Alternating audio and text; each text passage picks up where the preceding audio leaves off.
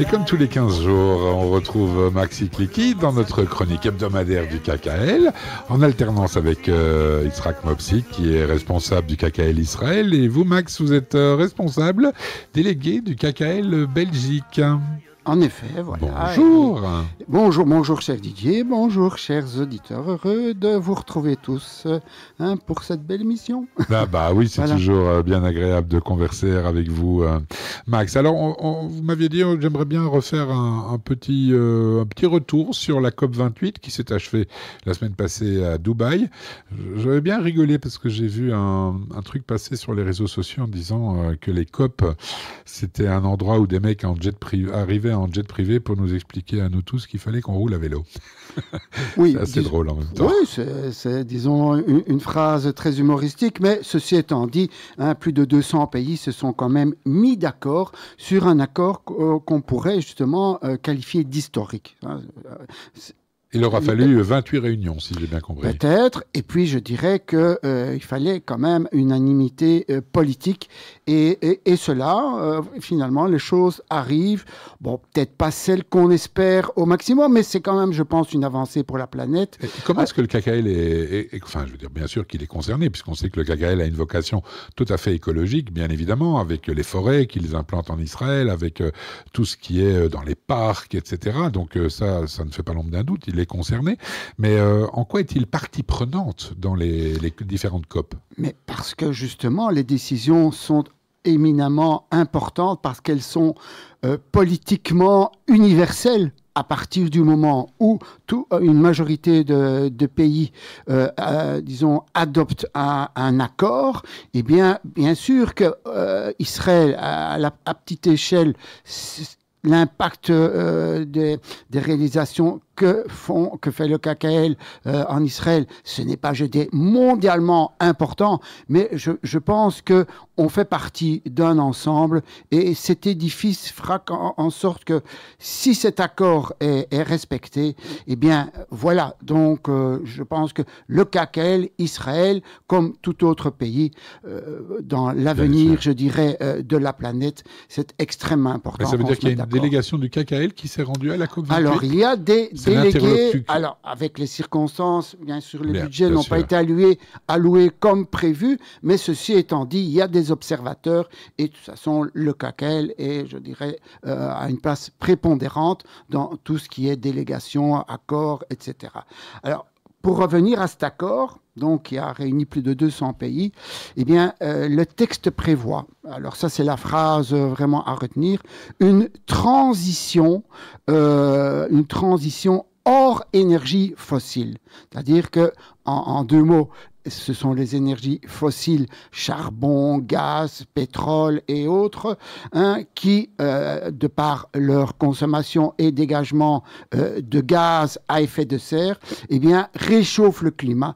Eh bien, s'il y a une transition, une transition à éliminer toutes ces énergies fossiles petit à petit, on, on arrivera à limiter le réchauffement climatique d'un euro, d'un pardon, d'un degré 5, euh, donc au niveau de, euh, du carbone, euh, donc de la, je dirais, des gaz à effet de serre. Des gaz à effet de serre. Et donc on aura un degré et demi de moins en température moyenne. Exactement. en 2050, euh, le projet est encore loin, on sera peut-être plus à nous, mais ceci étant dit, c'est bien sûr pour l'avenir de nos enfants et l'avenir de la planète, bien sûr, que cet accord de transition a été euh, signé. Et tout le monde doit y contribuer de la même façon? Parce que je me dis qu'il y a quand même des pays, je pense à la Chine, je pense aux États-Unis, je pense euh, à l'Allemagne qui est en train de rouvrir des mines de charbon d'ailleurs, euh, en fonction de la crise énergétique que nous, que nous connaissons. Donc l'accord est bien sûr concerne la plupart des pays. Maintenant, chacun, en, en fonction de ses intérêts économiques et politiques, va agir voilà, dans, dans ce sens-là. L'accord a été signé, et Zéou, comme on dit. Hein, D'accord. Et qu'est-ce qui est prévu si quelqu'un ne le respecte pas On lui dit c'est pas bien en, agitant le doigt ou bien il y a des sanctions euh, ben, Il n'y a pas vraiment eu euh, un, panel de sanctions qui a été, euh, comment dirais-je, émis, mais ça n'empêche. Voilà, les gens ont signé et on espère la bonne volonté de tous. Très bien. je croise les doigts pour que vous ayez raison. Et donc, dans notre chronique aujourd'hui, vous m'avez dit aujourd'hui, on va un petit peu sourire parce que par les temps qui courent, c'est pas du tout gagné d'avance. Mhm.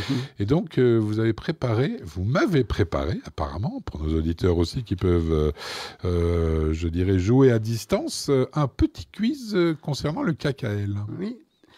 J'ai hâte. Oui. Je vais voir combien je combien j'obtiens. D'accord. Parfait, mais je suppose que nos auditeurs euh, seront aussi qualifiés que vous pour répondre à des questions ah, très très simples qui résument en fait l'histoire du KKL. Vous me hein, direz si je suis un bon ou un mauvais élève. Jusqu'à présent, j'ai toujours été très mauvais élève. je parle de ma scolarité, bien évidemment. Non, enfin ici, hein, c'est simplement pour le fun, comme on dit. Alors, première question, cher Didier, chers auditeurs. Dans quelle ville fut créé le, le KKL il y, a, alors, il y a trois solutions. 1. Jérusalem, 2. Vienne ou 3. Bâle Moi, j'aurais dit Vienne. Alors, en fait, la réponse est Bâle. Ah ben Bâle, ensuite, en Suisse. Alors, Vienne n'est pas tout à fait éloignée euh, de la réponse parce que c'est de Vienne que, euh, qu'est parti le journaliste assez connu dont on reparlera tout de suite d'ailleurs, Théodore Herzl, mhm. qui euh, était correspondant, d'un, correspondant de ce journal, notamment au procès Dreyfus. Et voilà, de là a germé l'idée d'un euh, voilà d'un, futur État ou d'un foyer juif. Et c'est donc bien à Abal en 1901 que fut créé le Keren Kemet l'Israël, ou Fonds national juif. Bien, donc euh, j'ai déjà zéro pour la première question. La seconde, allons-y. Alors, quand ce, disons, cette euh, création qui euh, s'est faite euh, dans le casino de Bâle, la salle du casino de Bâle, qu'on peut toujours visiter. D'ailleurs, il y a une plaque commémorative quand on va. C'est un tout petit casino, mais bon, c'est un lieu emblématique, comme on dit. Eh bien, il y a eu donc un appel aux dons, puisque mhm. un, fonds, FONDS, hein, fait, fait appel aux dons. Alors, quel était, je dirais, où a été fait le premier don du KKL Alors, soit dans une tirelire qu'on appelle la petite boîte bleue, que tout le monde connaît. Oui. Deux, dans le chapeau de Theodor Herzl ou trois dans une sédaka d'une synagogue avoisinante bah, À mon avis, une synagogue, il doit pas y en avoir beaucoup dans le casino de Bâle. Ou du moins euh, avoisinante. Une, hein, ou une boîte bleue, j'ai l'impression que ça a été créé après. Donc je dirais, par élimination, le chapeau de Théodore Herzl. Eh bien, exactement. exactement. Bravo Didier. Hein, en fait, euh, lors de, donc, du vote hein, de la création du, du KKL, eh bien, voilà, il y a quelqu'un qui dit Mais comment va-t-on récolter les fonds? Il n'y a, pas a pas vraiment de récipient, etc. Théodore Herzl, qui est bien sûr un des initiateurs hein, lors de ce congrès juif de, euh, de la création du, du, KKL, a sorti son chapeau claque et euh, voilà, dans son chapeau de forme, eh bien, c'est dans le chapeau qu'ont été récoltés les premiers dons. c'est bien que c'était un chapeau haute forme, ça a permis de récolter plus que dans Ceci une étant dit, la boîte bleue est venue euh, quelques années après. Ah. C'est sous l'idée d'un secrétaire euh, d'un bureau, je crois, en Autriche, hein, que ces petites boîtes bleues, par rapport notamment à la tzedaka qu'on trouvait déjà dans les synagogues, ah. dans, dans, la plupart des synagogues d'Europe, eh bien, il y avait cette petite boîte bleue, euh, la Coupa, comme on dit, la boîte bleue du KKL, a été créée. Bien. Vous la connaissez tous. On va avancer parce que le temps euh, file évidemment. Troisième question, dites-moi tout. Alors, quelles sont les couleurs du drapeau du KKL? Alors, un, bleu avec l'étoile de David et la carte d'Israël. Je pioche. Euh, multicolore avec les lettres du KKL en hébreu, ou trois, brun, vert, bleu avec les symboles d'un arbre. Alors, euh, bah, je désolé, j'ai le nouveau calendrier du KKL. Donc là, je vais tricher et je vais vous dire euh, la troisième, donc brun, vert, bleu avec le symbole d'un arbre. Bah Encore que sur la piche, la boîte bleue, eh bien, j'ai souvenir que c'était bleu avec l'étoile de David et la carte d'Israël aussi. Exactement, exactement. Alors, le brun signifie la terre, hein, la terre vert d'Eretz Israël. Le vert, la nature. La nature. Et bleu, l'eau, parce que euh, on en parlera tout de suite. Euh, euh, le est, est, extrêmement expert dans le recyclage de l'eau. Et l'arbre, parce que c'est l'amandier, euh, Shkedia, hein, qui le premier arbre qui fleurit aux environs de Toubishvat. Bien, quatrième question. Alors, où le Kakel a-t-il acheté les premières terres en Israël J'en ai pas la moindre idée. Alors, soit à Haïfa, soit à Kfar Itim en Basse-Galilée, ou à Degania près de Tibériade. Alors, moi j'aurais dit euh, par élimination, mais au hasard, hein, vraiment. À Degania près de Tibériade, je dirais. Parce qu'il y a de l'eau. Non, ben la réponse est Kfar Itim en, Basse-Galilée. Ah, ben mais les autres réponses n'étaient pas tout à fait éloignées. Degania, c'est là que le KKL a euh, euh, acheté des terres pour le premier kibbutz d'Israël, c'est à Degania. À Haïfa, le KKL a acheté des terres pour euh, l'édification du futur Technion Université de Haïfa. C'est à Kfaritim que à peu près 120 euh, hectares ont été achetés pour la première fois. Bien, pour le moment, je suis à 50%, hein, deux bonnes et deux mauvaises. Il en reste deux, j'écoute. Alors, combien d'arbres le KKL a-t-il planté approximativement depuis sa création en 1901 Alors, soit un million, d'arbres, 150 millions et, ou 245 millions. Eh bien, moi, je vais avoir la folie des grandeurs, je vais dire 245 millions. Bravo, 245 millions, ce qui fait d'Israël le pays, par rapport à sa surface, qui plante le plus au monde. Hein, voilà, donc c'est extraordinaire. Ça veut dire qu'un million d'arbres à peu près par semaine hein, sont plantés en Israël, surtout aux environs de Toubishvat.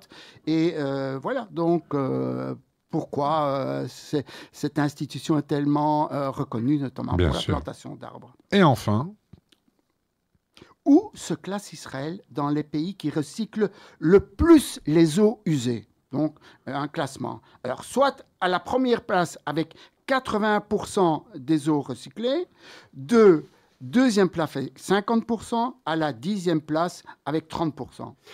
Moi, j'hésite entre la 1 et la 2, et je dirais que, comme la guerre de l'eau et que c'est très important et qu'il manque d'eau, j'aurais tendance à dire 80%, c'est-à-dire la première. Bravo, bravo Didier. Je suppose que les auditeurs auront trouvé. En Israël, la réutilisation des eaux usées est, pratique, est une pratique courante.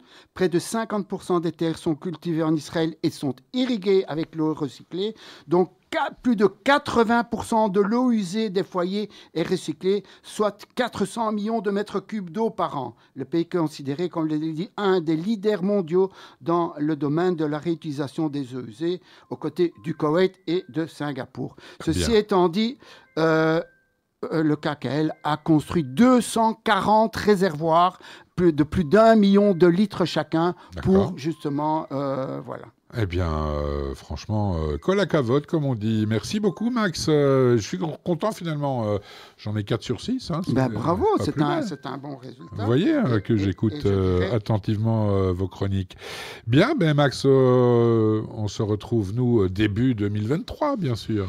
Oui, et j'espère que tous nos auditeurs et nos amis seront, euh, je dirais, euh, disons, euh, voilà, passeront de, bonnes fêtes finalement, dans le chance de, fêter deux fois le Nouvel An, et que l'année prochaine, ce sera vraiment une année de paix et de, de, tous nos souhaits les plus sincères et que, Plus important, dans un premier temps, c'est que les otages euh, rentrent le plus vite possible dans leur foyer. Un, un, tout petit scoop pour terminer, chers auditeurs. Euh, nous mettons sur place, dès que possible, un voyage qui euh, montrera voilà, la solidarité de notamment la communauté belge et autres avec Israël. Donc soyez attentifs. dès l'année prochaine, on vous annoncera tout ça. En fait, de solidarité, la, la communauté belge, je pense que les communautés juives du monde euh, ne sont pas en reste, mais en Belgique, il y a, malgré la petitesse du pays et de la communauté, euh, il y a vraiment des élans de solidarité juste incroyables. Euh, moi, je suis abonné à plein de groupes WhatsApp. Il y a un tas de, choses qui leur parviennent à la fois aux soldats, mhm. mais aussi aux civils. Et c'est vrai que, comme on dit, à Israël Chai, et par ces temps-là, eh bien tout le monde est together as one, comme on dit en, anglais, euh, l'unité absolue. Merci beaucoup Max, de bon congé, car je sais que vous êtes en partance. Oui, et on va respirer un tout petit peu. Et puis je dirais que voilà, hein, on souhaite encore une fois à tous tout le meilleur et vous retrouver en bonne forme en 2024. Eh bien, à Merci à vous, à Israël Chai. Merci et longue vie au KKL.